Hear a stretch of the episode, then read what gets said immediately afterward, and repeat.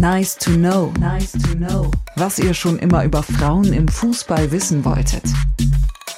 Wieso ist diese Euro um vier Tage verlängert worden? Das hängt vor allem damit zusammen, dass die Europameisterschaft der Frauen erst zum zweiten Mal mit 16 Mannschaften ausgetragen wird. Erstmals hatte es eine Endrunde mit vier Gruppen A4 Mannschaften vor fünf Jahren in den Niederlanden gegeben.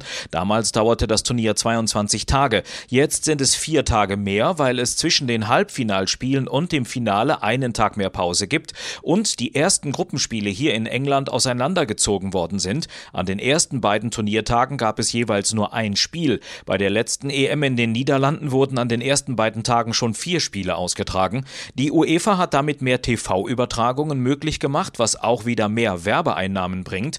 Es ist bisher also die längste EM.